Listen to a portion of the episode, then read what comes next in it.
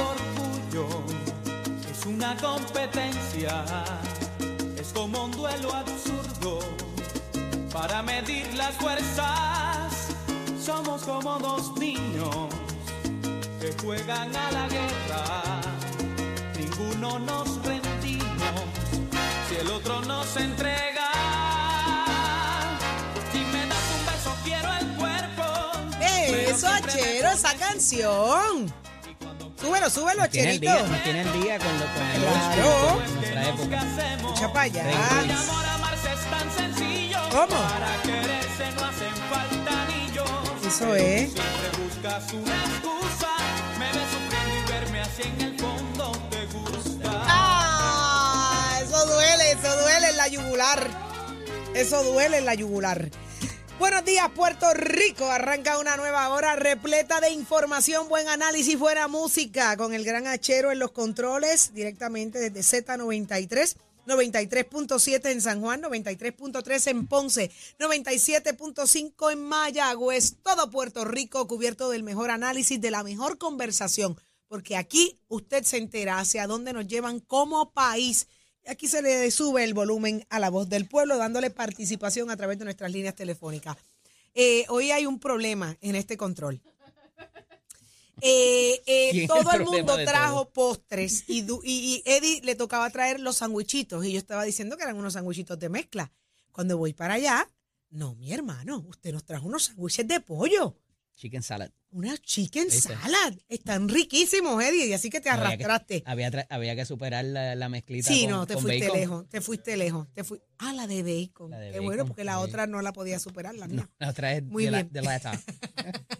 de latita. Pero están muy ricos y voy a probar ahora un tres leche de qué? De calabaza, Jorge. Calabaza, papá. Aquí hizo Maricelis Baez, papá. Mariceli Baez y ya Jorge se probó el, el postre de, de la chef Valeria Ibanís, eh, un flan de manchego con un chantilly de coco. Uf, estaba bueno, Jorge. Ah, bueno. está bueno, dilo, dilo con calma. Ah, bueno. Dije, Estaba- estaba bueno y me sostengo ahí y no voy a decir nada más. No, por favor, por favor, que el viernes dijiste una Hoy es, hoy, es, hoy es un vocabulario reducido en cuanto a los sabores. Gracias, gracias. Gracias. Un vocabulario más dulce. Descripciones PG, Más por dulce. Favor. todo es reducido, PG. reducido. ¿Qué- Carla, ¿qué tú trajiste hoy de postre? Cheesecake. Es que no he probado. El que no hemos probado Sí, pero todavía. no lo, obviamente yo no lo hice. Eres una Lo mío no atrevida. son los postres. Roncaste ocho cilindros, ocho cilindros el viernes. Pero ¡Ah, yo me ah, maté voy a hacer un postre, para voy a Yo hacer tuve que guayar el lo pollo y hacer el queso. y- Y, entonces mira la otra, Pero vino con Nicole unas hizo donas. donas. Eh, Nicole. No, no, no. no. No, lo mío Pero es es, lo que, pero salado. espérate, es que aquí dijeron traigan postre, no dijeron hagan postre. Era- la idea era Era que Gracias, lo Jorge. hiciera. traerlo, no, era- no, no, no, no, No, no. Aquí se habla gracias, con corrección. la idea era que lo hicieran. bien. Claro, tienes una chef a la Traigan de tu postre, casa. tú hiciste los tuyos. Estuve trabajando con mi hija Ajá, para que seguro, quedara. seguro, seguro, seguro. Lo hizo la chef Valeria trabajo Rivera. fue fui al supermercado.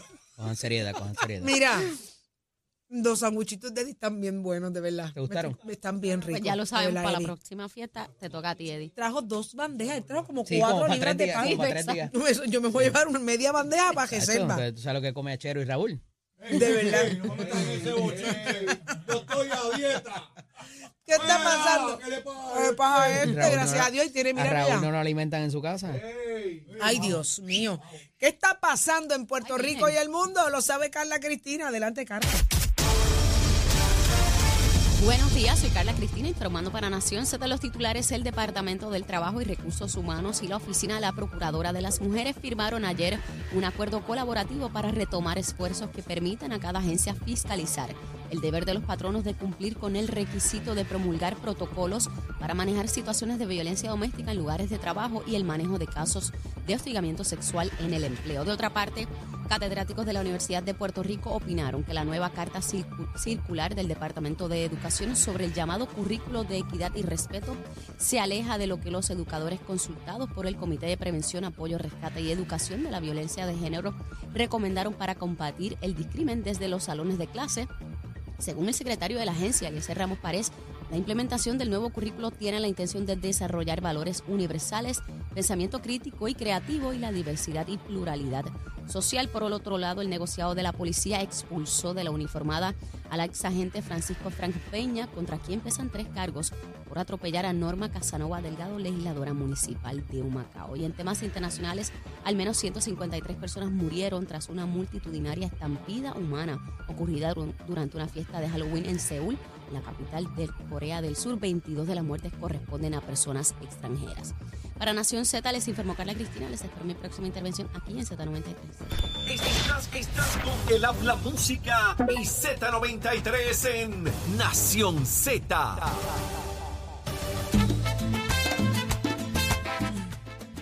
Ya estamos de regreso en Nación Z y vamos de inmediato a la línea telefónica porque ahí está con nosotros Tomás Rivera Chats. Muy buenos días. Buenos días, senador. presidente. Buenos días para ti, Saudi. Buenos días, Eddie. Buenos días, Jorge. Buenos días, buenos días. por aquí En Nación Z y a la audiencia, un saludo ¿verdad? muy cordial y les agradezco a todos la oportunidad de poder compartir con ustedes. Qué bueno que está con nosotros. Usted sabe que, que nos encanta tenerlo acá en Nación Z. Tengo que compartirle algo que pasó esta mañana. Esta mañana no, ahorita, ahorita, senador. Hoy es Halloween y teníamos una línea abierta para que la gente nos dijera a qué político disfrazaría y de qué. Y un maestro de, eh, de Bayamón, ¿era? Bayamón. José de Bayamón, con mucha admiración, porque lo dijo, dijo con así mucho 20 respeto. veces, lo 20 dijo veces con lo mucho dijo. respeto. eh, que disfrazaría a Tomás Rivera Chats. ¿De qué? De Inspector Gallo fue que de dijo él. Inspector Gadget. ¿Y por qué? ¿Y por qué? Porque se tiene respuesta a Para todo. todo. no pierde una. Él se la saca de donde sea la- de la manga, pero él tiene las respuestas a todo. Nunca se va a quedar Pero callado. después de eso dijo, pero lo admiro mucho. Pero lo admiro mucho. lo admiro mucho. Va, que yo traté de asustarlo, yo le dije, se lo voy a decir a Tomás, me dijo, no, no, no, pero yo lo admiro, díselo, díselo también. Así que cuando usted ve que el pueblo lo compara así y tiene esa percepción, ¿qué le contesta? Eso fue a antes de irse a dar clase. Bueno, que, que el pueblo de Puerto Rico tiene la, y, y, y toda la gente tiene la, derecho de, de- de hacer su opinión y de hacer sus valoraciones, ¿verdad? Así es que me parece que, que dentro de la festividad que es en la noche de hoy, y le recomendamos a todo el mundo que tenga cautela y precaución durante la festividad. Es parte de la parte del folclore de Puerto Rico ya. Así que de verdad que no. Mi reacción a- a- al buen amigo es esa. Es esa. La verdad que Muy estuvo bien. interesante. Muy bien, pero, mira la percepción de que no tiene respuesta a todo. Claro. Así mismo. No, y, es. lo, y lo encontré jocoso. Y, y se acuerdan que. ¿Y, qué- ¿Qué pensará Tomás? Yo, y les dije, Tomás tiene un buen sentido del humor. Lo va a coger bien. O sea, yo creo que eso no es. Genial, Como la gente lo puede ver. Presidente, una vista bastante extensa sobre el nombramiento de lo que puede ser la secretaria del Departamento de Recursos Naturales. Eh, Y obviamente ella allí esbozó unos planteamientos muy importantes concerniente a lo que ella tiene por medio. Y me parece, y es algo que quisiera, eh, eh, ¿verdad? ¿Cómo lo puedes ver? Que constantemente los últimos nombramientos que se han dado en el Senado en vistas públicas han hecho expresiones específicas sobre el corte presupuestario, los recursos que necesitan Claro. las agencias para poder funcionar mejor. Eh, ¿Qué se puede hacer al fin y al cabo para que esto ocurra y tengan los brazos fiscalizadores mejor las agencias del gobierno? Pues mira, Jorge, me parece que es el, el, el ingrediente principal, ¿verdad?, de todo esto. Es el recurso económico. Podríamos tener al mejor eh, jefe de agencia con la mejor preparación académica, los mejores planes, la mejor disposición, la mejor actitud. Y si carece de fondos y recursos para poder implementar sus ideas, los planes y las estrategias, pues tenemos un grave problema. Así que no se trata solamente cuando se escoge a un jefe de agencia en el Senado, ahora que estamos evaluándolo en vista pública o que se estuvo evaluando, es mirar solamente las, las circunstancias particulares del nominado o nominada, sino además las circunstancias en las que tendrá que trabajar. A mí me parece que la secretaria eh, Ana- Anaís eh, Rodríguez ha estado desempeñándose muy bien, ha estado atendiendo temas que fueron eh, motivo de discordia y ha logrado ¿verdad? apaciguar eso y ha logrado llevar a los tribunales para que la gente entienda, los que algunos de los que verdaderamente defienden medio ambiente entiendan que la agencia ha estado haciendo lo que les toca. Eh, había senadores de distrito pidiéndole eh, o preguntándole sobre proyectos en particular, algunos de Arecibo, otros del área este, así por el estilo, en diferentes... Pidieron favores. Eh, yo no diría favores, yo, yo te diría que están defendiendo sus constituyentes, ¿verdad? Porque si tú quieres que, por ejemplo, en el área de Salinas, pues las costas estén protegidas, pues no estás pidiendo un favor, estás pidiendo algo para tus constituyentes, ¿verdad? Yo, yo lo veo más así que de otra manera. Pero la pregunta que yo le hacía era, estos senadores de distrito, cuando se discutió el presupuesto de la agencia, se acercaron a usted y le dijeron, mire, vamos a luchar para que usted tenga suficientes recursos para poder atender eh, el asunto de Luquillo, el asunto de las cavernas, el asunto del bañero de Añaco, entre muchos otros, ¿verdad? Entre muchos otros que se plantearon. Pues ninguno, ninguno se acercó para colaborar o apoyar en la búsqueda de fondos y recursos económicos para atender esos asuntos. Eh, los legisladores de distrito tienen fondos que pueden asignar, no son tantos, pero tienen fondos que tienen para asignar. Le pregunté de esos fondos que ellos tienen disponibles para asignar, ¿le han asignado alguno para alguno de esos proyectos? La respuesta fue no, y ellos estaban allí cuando hice las preguntas, los senadores de distrito y senadoras. y no se logró, ¿verdad?, eh, eh, eh, de parte de ellos un esfuerzo, una colaboración para atender. Entonces, eh, da la impresión de que quieren penalizar a un designado, a una designada, que no puede... ¿Cuál fue la crítica del Partido Independentista en la vista, eh, eh, eh, presidente? Perdóname. ¿Cuál fue la crítica del Partido Independentista en la vista? Bueno, este, yo te tengo que decir a ti que el Partido Independentista es incomprensible. Yo escuché a la senadora eh, Santiago cuando fue designado Larry Selhammer Ajá. eh, de- describirlo como un ser humano excepcional en términos académicos, en términos profesionales. eh, habló muy bonito de él y después dijo usted que tenía que votarle en contra. Así que, pues, ¿qué te puedo decir? ¿Qué te puedo decir? Mismas circunstancias Eh, ahora, o sea, también va a votarle en contra a la secretaria de Recursos Naturales. Le vota en contra a todo. Le vota en, contra a todo. Excepto el, excepto el comité de acoso sexual del PIB, que le votaron a favor de exonerar al acosador. Excepto. Este, sí que de nuevo el PIB de- realmente es más ruido que, que otra cosa. Pero la, la asignación de la Secretaría de Recursos Naturales me parece que es una persona competente, eh, ha hecho el trabajo. Ya veremos si cuenta con los votos. Por lo menos en la delegación nuestra tiene, tiene los votos. Hay un compañero que es Juan Oscar Morales que, que ha expresado que va a evaluar cómo va a votar, que tiene ciertas reservas. En nuestra delegación nosotros no imponemos la, la regla de CAU, cada senador o senadora vota conforme a su conciencia, pero él dijo que lo iba a evaluar, así que ya veremos si finalmente llega el nombramiento al Pleno, cómo, cómo vota el compañero, que tiene nuestro total respeto. Presidente, de cara al cierre de sesión ahora el día 15, hay nombramientos pendientes. Eh, han estado sesionando, entiendo, también una vez a la semana, ¿correcto? Sí, La calidad y la sustancia de esos proyectos, ¿cómo la describe su señoría? bueno, mira, eh, Eddie, eh, yo invito a la gente a que examine por sí mismo, ¿verdad?, Eh, los proyectos. Eh, vámonos a la Cámara, el proyecto de los murciélagos de la Nogales, olímpico, olímpico medallista de oro. Este, vamos al, al fondo de al fondo de alivio que no tiene un centavo, que radicó la senadora. Ese es el del Rubik's Cube. Ese es el de Rubik's Cube, correcto. Ujú. O sea, otro fondo olímpico, Eddie, te vamos a ayudar a que no tengas el impacto del costo en un fondo que no tiene chavo para ayudarte. Ujú, y que no existe. Me, parece. ¿verdad? Este, otro, otro medallista de oro. y por supuesto la legislación esta de, de, de- de legislar lo que ya es ley, ¿verdad? el nepotismo cruzado. Nepotismo es nepotismo, no tienes que ponerle un apellido, ¿verdad? Eh, y ya está prohibido el nepotismo en las agencias y particularmente con los funcionarios.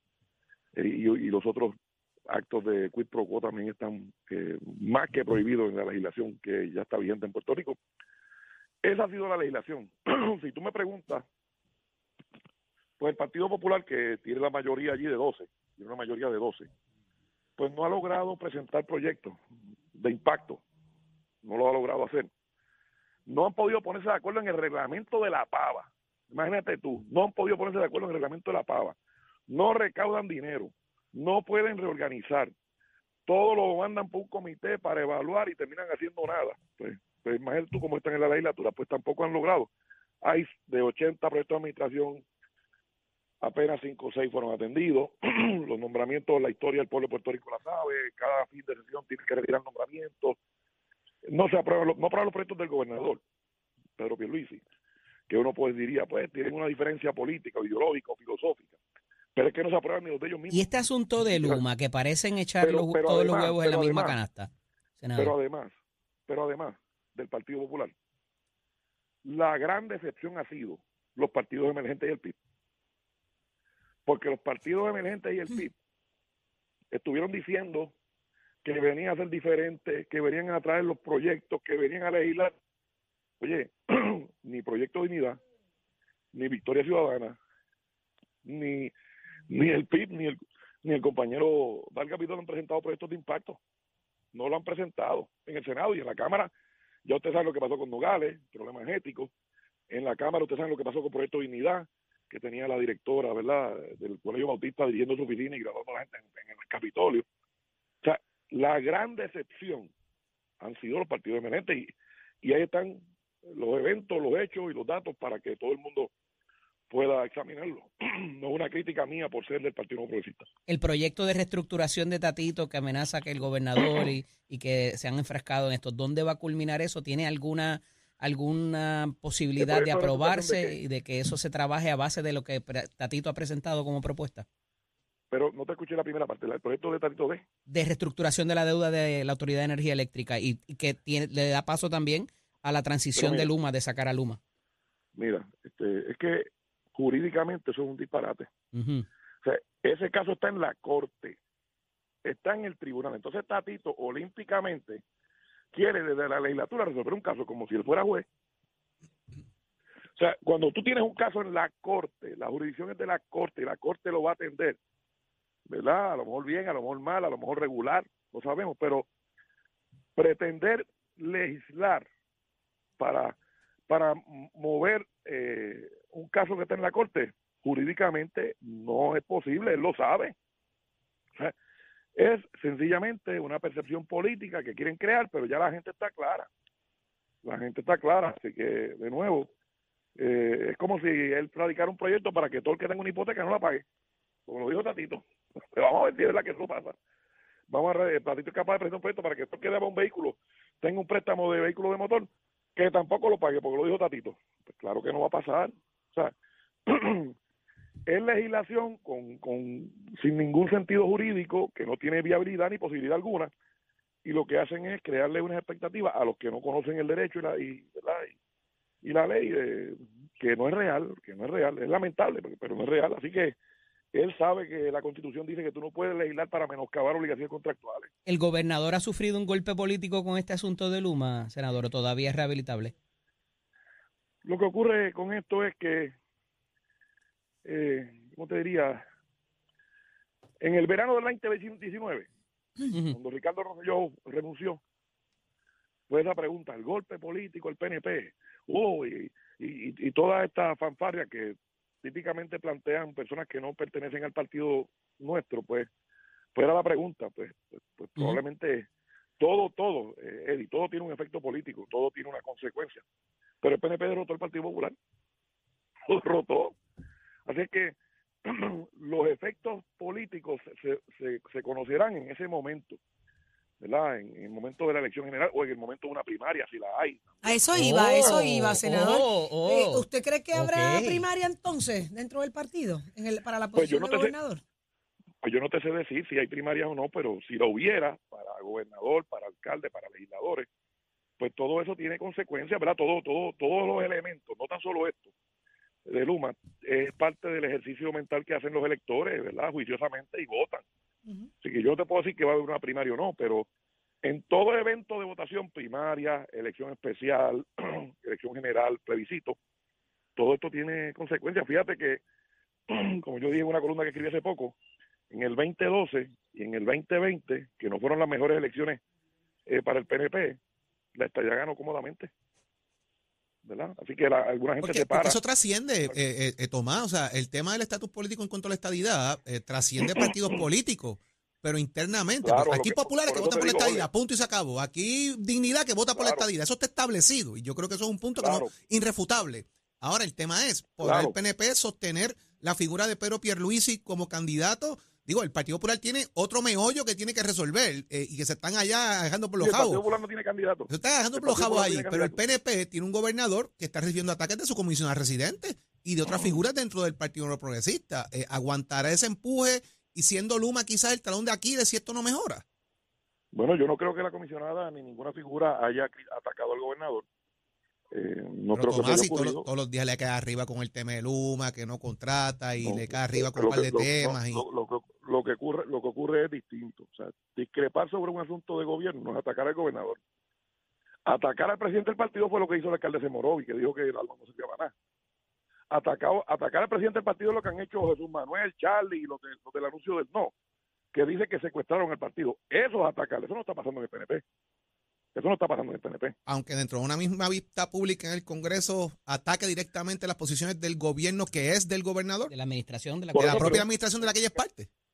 A lo que a lo que voy es que la, la discrepancia de un asunto de gobierno, ¿verdad? Hay gente que creen en el aborto, hay gente que no cree en el aborto. La carta circular que acaba de, de publicarse, hay gente que está a favor y hay gente que está en contra. Eso no quiere decir que tengan una diferencia política, podrán tener una diferencia en eso. Y te repito. Con el tema de Luma, por ejemplo, que ella dice que había que cancelar el contrato de Luma y esto fue tan cercano como en agosto y el gobernador dice que no, etcétera. E- Eso sigue siendo eso, gobierno. Pero, pero, bien, pero, pero esa es su opinión y hay que respetársela porque ella tiene su opinión. Y- y- pero ella no está atacando al gobernador con eso. Luma no llegó con Pierluisi. Luma no llegó con Pierluisi. Luma estaba desde antes. Así que, de nuevo, eh, criticar o tener una diferencia de gobierno es muy distinto a lo que han dicho los líderes del PPD que, que dicen que Dalmau no sirve como presidente, que se debe ir, que tiene que secuestrar el partido. Y cuando dice que su apellido es González Colón y no Pierluisi, presidente. Porque eso es cierto. Ella es González Colón. ¡Eh! Saludo al maestro que está en el parking todavía. Miren, Mister no faltó. Mister está en el parking escuchando Nación Ahí, Z. ahí salió el inspector Gadget, ahí salió el inspector Gadget. Inspector Gadget. y pregúntale Ajá. Y pregúntale a Pierluisi, te va a decir que es Pierluisi, que no González. Ay. Tomás, yo le voy a preguntar a usted, porque con esto me tengo que ir, el tiempo me traiciona. Yo me lo llevaría a usted para mi casa y yo le pondría a hablar, le, da- le daría play y lo escucharía todo el día. Pero escúcheme esto. Todo el mundo da por hecho y sentado que usted va a correr en las próximas elecciones. ¿Usted va a la reelección? Pues mira, Saudi, eh, lo- eso es un tema que yo siempre dejo para el final porque eh, todos Ajá. los líderes son transitorios. Todos los líderes somos transitorios. O sea, que usted lo está pensando.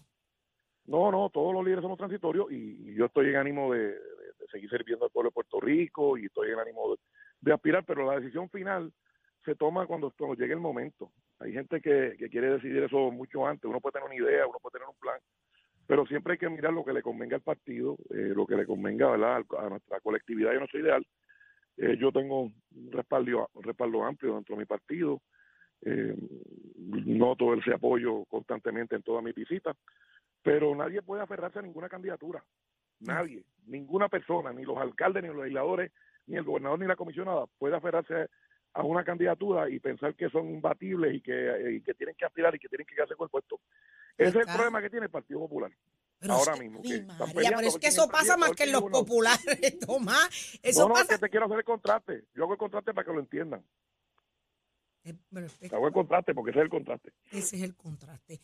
Tomás Rivera Chats, lindo día de Halloween hoy. Pásela bonito. Igualmente, cuidado, no Pásela mucho bonito. dulce para que no- mire, no de- coma mucho dulce para que no sirva usted llega a ver la, bande, la mesa de dulces que para hay eso, aquí. presidente, un poco tarde. Yo dije, traiga a todo el mundo un postre y aquí hay dulces que ni botándolo. Saudi de por sí es hiperactiva con este shot de azúcar, no Yo hay quien estoy- bregue con ella. Yo ahora. quiero que usted sepa que yo le estoy hablando desde la, desde la lámpara, ¿sabes? Estoy en la lámpara. Bueno, gracias. Saudi, Lindo gracias, día. Un abrazo, Gracias, presidente. Ahí está. Tomás Rivera Chats, el impe- in- inspector Gadget. me encanta, me encanta escucharlo. Seguimos. Este segmento es traído a ustedes por Caguas Expressway, donde menos le cuesta un Ford. Damos paso al segmento del análisis del día y hoy, como todos los lunes, está con nosotros el expresidente del Senado y exsecretario de Estado, Kenneth Davidson McClintock y Hernández. Buenos días, Kenneth. Muy buenos días a ti y si nos estuviera escuchando, eh, muchas felicidades a Luis Fortunio, que cumple 62 años de edad hoy. Ahorita Jorge lo mencionó, no sabíamos cuánto, pero sabíamos que cumplía años. Mientras, mientras come los dulces de Halloween. y está con nosotros también el senador y profesor Rafael Bernabe y contertulio del programa de televisión también. Buenos días, senador. Buenos días, buenos días a Kennedy, a ti, Eddie, a todas las personas que nos escuchan. Tengo varios temas que, eh, además de que quiero discutir lo que pasó eh, y cómo ven lo que pasó en, en Brasil eh, con la segunda vuelta, pero particularmente me parece que el periódico El Vocero hoy hace una narrativa que tiene que ilvana, ¿verdad?, con, con, con otras situaciones que estamos viviendo en Puerto Rico y recientemente tenía, tuve la oportunidad de dialogarlo con, con el profesor Bernabe y, es que eh, se habla de la fuga de capital intelectual, se habla también de la desigualdad social y también lo vemos en la cuestión de la educación, que la semana pasada hablábamos sobre eso también, sobre estudiantes en ya casi en octavo grado, ya casi ready para ir para eh, lo que es la escuela superior, que no saben sumar, restar y no tienen las destrezas básicas. Me parece que todo esto tiene que ver una cosa con la otra Comienzo contigo, Kenneth, ¿cómo lo ves y cómo mejoramos el país de alguna forma y que los poquitos que sí se ocupan por tratar de adelantar el país no se nos vayan? Pues mira, eh, quisiera empezar eh, con el hecho de que se ha estado discutiendo mucho asuntos educativos que no tienen que ver con la educación STEM. O sea, este, y en ese sentido estoy de acuerdo contigo que es preocupante el hecho de que los estudiantes no están eh, saliendo de los grados elementales e intermedios con las destrezas básicas que uno espera que hayan adquirido en términos de saber eh, matemática, eh, historia, español, inglés, este, y eso pues es problemático, porque eso a su vez es uno de los factores que lleva a que no tan solo individuos de 18 a, a, a 24 años quieran mudarse para el continente, sino para que familias completas digan, no, no, yo no puedo seguir viviendo en un lugar donde no se le da importancia a la educación y donde nuestros niños no están aprendiendo las destrezas básicas que necesitan para echar para adelante lo que vayan a hacer en su vida. Eh, de igual manera, o sea, que, que estén saliendo sin que eh, tengan los conocimientos básicos de respeto al prójimo, que ayudan destrezas sociales y también disciplina. este y entonces vemos que se le da mucha atención a las cartas normativas sobre eh, eh, asuntos de género pero no se le da la misma importancia eh, que se le debe dar a asuntos como curriculares como los que tú estás lo que tú estás mencionando. Senador Bernabe, pero es que esta iniciativa, por ejemplo, que se trató a través del Comité PARE para equidad y género, terminó siendo ahora equidad y respeto, porque todo el mundo le tiene miedo al género. Y hay algo, y, y por eso traigo la discusión hilvanada, que eh, en nuestra conversación la pasada semana eh, eh, me llegó mm, muy, muy hondo. ¿Cómo puede el factor de la familia ayudar o debería estar inmerso en esto? Cuando no hay seguridad alimenticia, cuando no hay seguridad económica y laboral, cuando no hay techo y cuando no hay utilidades para ese padre para poder cumplir con sus responsabilidades. Mira, como, como tú señalas, el, el tema de la desigualdad que plantea el periódico hoy, el tema de la fuga de profesionales del país, yo creo que si queremos abordarlo realmente tenemos que ir a la raíz de, de muchos de estos problemas. En Puerto Rico yo creo que todos estamos de acuerdo y hablamos muchísimo de la situación colonial de Puerto Rico, a la cual nos oponemos estadistas y nos oponemos independentistas, nos, nos oponemos lo que lo que favorecen la libre asociación, el problema colonial de Puerto Rico. Pero cuando hablamos del problema colonial, casi siempre lo reducimos al problema político, al problema judicial. Pero nosotros tenemos un problema económico, tenemos una estructura económica que es una estructura colonial, en la cual lo que predomina es el capital externo a Puerto Rico. Si no lo quiere llamar foráneo, no lo llame foráneo, es el capital externo, lo que los economistas llaman, llaman una economía de enclave. Y eso ha tenido varias consecuencias. Una de ellas es que buena parte de las ganancias que se generan en Puerto Rico no se reinvierten en Puerto Rico. Y como no se reinvierten en Puerto Rico, tú siempre has tenido unos niveles de desempleo extraordinarios en Puerto Rico, que genera pobreza y genera desigualdad y como no se reinvierten en Puerto Rico, tú tampoco encuentras oportunidades de empleo para los muchos profesionales que se gradúan en Puerto Rico. Como el capital se fuga, los profesionales también se fugan. Entonces nosotros tenemos que sin abandonar la exportación, sin abandonar la presencia del capital externo, tenemos que desarrollar una economía en que haya más empresas de Puerto Rico, que reinviertan en Puerto Rico y que se articule realmente una economía puertorriqueña. Y eso, sin duda, hace falta una educación que contribuya a eso, pero nosotros podemos tener la mejor educación del mundo, pero si los estudiantes al salir de la escuela no encuentran un empleo, porque la economía no genera empleo, pues se van a ir, que es lo que pasa ahora mismo. Así que tenemos que ir de fondo a transformar, empezar a transformar nuestra economía. Como te dije, no es cuestión de rechazar el capital externo, no es cuestión de rechazar la exportación, pero necesitamos más producción para el mercado interno, necesitamos más empresas locales, necesitamos más reinversión eh, en Puerto Rico. Y eso es necesario bajo la estadidad, bajo la independencia o bajo la libre asociación y bajo el, bajo el estatus que tú quieras. Mientras no superemos esa economía colonial, vamos a estar sufriendo desigualdad. De cierto tiempo para acá, cada vez que hablamos de desarrollo económico, se habla de estos vales, estos decretos, y ese ha sido como el silver bullet de cierto tiempo para acá. Ha dado, ha funcionado, ha llegado ese capital para poder desarrollar empresas eh, de, las muchas ideas que tienen nuestros jóvenes profesionales, eh, o deberíamos de alguna manera repensar eso y, crear otro tipo de estructura para eh, poder funcionar eh, poner a funcionar el desarrollo económico en Puerto Rico? Bueno, hay incentivos que han sido creados por, por, el gobierno a través de los años, que están incluidos en la ley 60 y otras leyes especiales. ¿Están funcionando? Eh, que están funcionando. Eh, por ejemplo... Digo, pero cuando tienes un deterioro en la, en, en, la infraestructura y en las utilidades, no hay mucho desarrollo económico al que pueda llegar. Sí, pero por ejemplo, en el área de la, del entretenimiento, hay personas como, como Benito, Bad Bunny, que recibe que reciben unos incentivos que están disponibles para jóvenes puertorriqueños menores de 36 años de edad para ayudarlos a desarrollar empresas. Eh, ahí lo que ocurre es que no hay suficientes jóvenes que se han enterado que también hay incentivos para ellos, que no hay que vivir fuera de Puerto Rico y mudarse a Puerto Rico para recibirlo. De igual manera, la ley 22, que todo el mundo cree que solamente es aplicable a un a un estadounidense que vivía fuera de Puerto Rico y se muda a Puerto Rico. Eh, no es así. Eh, cualifican también puertorriqueños que hayan vivido del 2016 al 2000, del 2006 al 2012 fuera de Puerto Rico. Esos cualifican también para ese para ese beneficio. Eh, pero hay que ayudar a educar a los puertorriqueños sobre los beneficios que están disponibles y que lo tienen que usar para hacer inversiones en Puerto Rico. Profesor, usted ha sido muy crítico de, este tipo de decreto, lo he escuchado en otras instancias, y esto trae otras connotaciones sociales, ciertamente, pero parte de eso era un dinero que no íbamos a recibir y que, sea, eh, que eso se hubiese producido en otro sitio. Eh, ¿Cómo vemos esto integradamente? ¿Lo debemos limitar? ¿Lo debemos acabar con esto y, repensarlo? Eh, ¿Dónde estamos en cuanto a eso?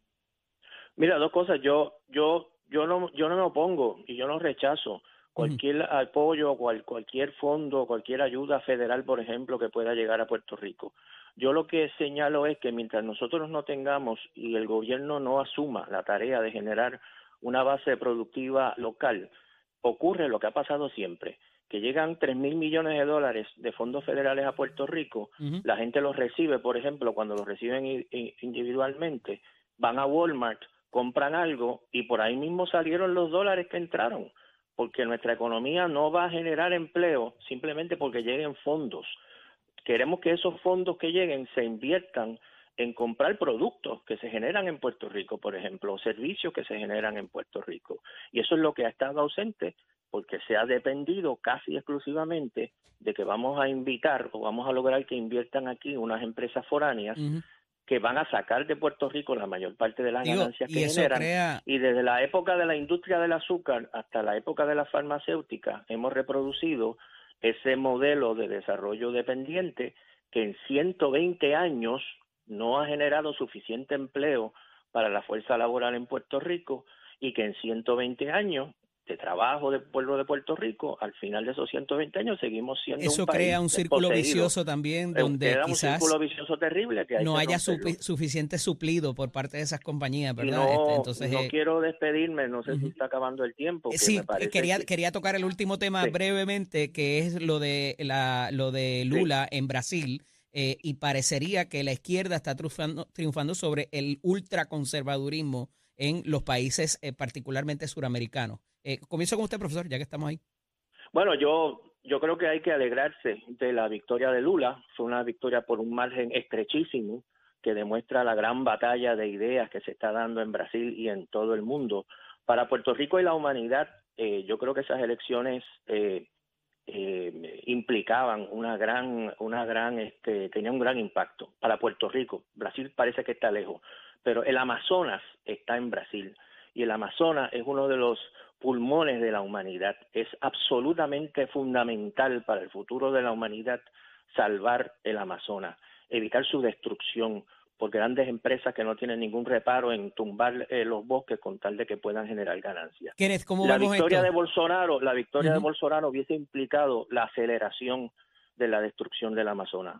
Lula, ¿cómo por lo vemos? menos, cómo- Además de lo que usted piense, Lula por lo menos nos, nos da la esperanza de que el mundo vaya por otro camino, no solo Brasil. Así que a mí me alegra mucho que haya triunfado Lula. Yo tengo críticas a Lula, pero ciertamente ante la perspectiva de una victoria de Bolsonaro hay que celebrar. Kenneth, ¿cómo vemos esto cuando hasta preso lo metieron?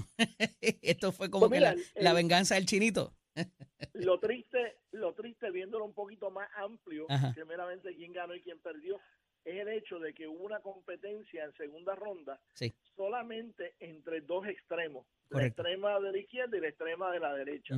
Y hay que buscar maneras de que pueda haber eh, procesos electorales en todo el mundo, empezando por los Estados Unidos, para que no tengamos que estar escogiendo continuamente entre extremos y que podamos propiciar el que los moderados puedan eh, participar efectivamente en, las distintas elecciones.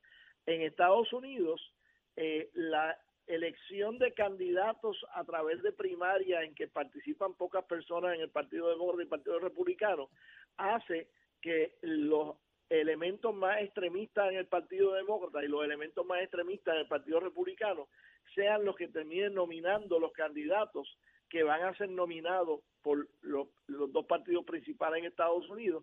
En el caso de, de Brasil, pues el que tú tengas una segunda ronda donde solamente lo- los, los extremos sean los que prevalezcan y pasen a esa segunda ronda, pues no le da oportunidades de posiciones más moderadas para que el electorado, en ese caso de Brasil, pueda escoger. Se los complico y con esto cierro. Pensamos que la realidad de nosotros es la única, pero ganó eh, la presidencia y no y no trajo el Congreso con él. Esa va a ser bien complicada y cuesta arriba, pero hablaremos en detalle sobre eso más adelante. Gracias a ambos por estar disponibles. po- Mira, podemos Gracias. mandarle a podemos mandarle a Dalmau y a Tatito.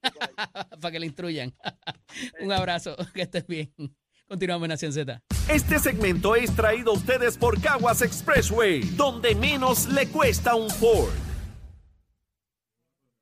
Estás, estás con el habla música y Z93 en Nación Z. Y ya está listo. Lluvia cruel. Pero espérate un momento. ¿Qué es esto? Me está tirando mi repertorio hoy. La, la- Oye, la- ¿tú la- estás trabajando para Eddie hoy? Achero. ¿Qué le pasa a este? aguacero de del- Ah, ¿Dónde está Tato Hernández? Porque somos deporte. Buen día, Tato. Muy buenos días, muy buenos días, muy buenos días. Vaya chero, lo que hacen unos sándwiches de mezcla, mijo. ¿Qué este? Saludito a todos por allá, muchachos, y eso. Hoy se supone que yo estuviera allí con ustedes porque Titi Saudi me había invitado y tenía que llevar un postre. Pero mira, Titi, estoy pasando una gran pena. Uno de mis mejores amigos a nivel de los coleccionistas de Hot Wheels y eso, un muchacho de tan solo 30 años fue el que perdió la vida en Ajunta en el accidente de motora.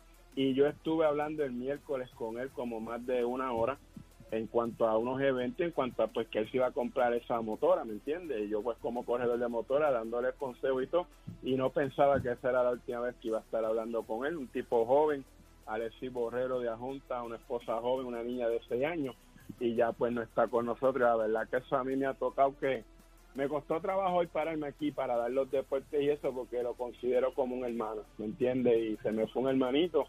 A veces estas cosas que Dios dispone, nosotros los humanos no las entendemos, pero hay que trabajar con eso y que toda esa familia Borrero de allá de Ajunta, tanto su esposa, tanto los muchachos Plaza, que son super pan y super hermanos, pues mi más sentido pésame para ellos. Pero esto tiene que continuar y esto es con el oficio de Mestre College, que vamos con los deportes. Mestre College te informa que ya estamos en el proceso de matrícula para nuestras clases que comienzan ahora en noviembre. Usted puede pasar por cualquiera de nuestros recintos. Usted puede estudiar soldadura industrial, hojalatería, pintor y tomar tu decisión de estudiar en Mestre College. Bueno, Vamos a los deportes. Béisbol invernal se acerca en Puerto Rico. Noviembre 4 se grita Playboy.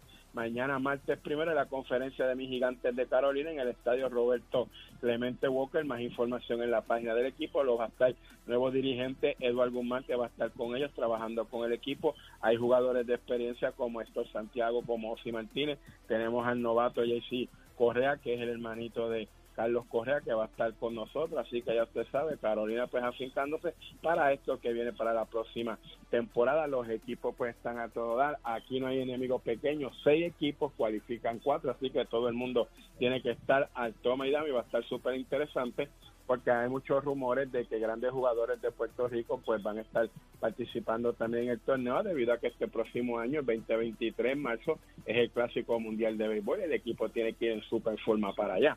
Así que ya usted sabe, Dios quiera que eso se dé.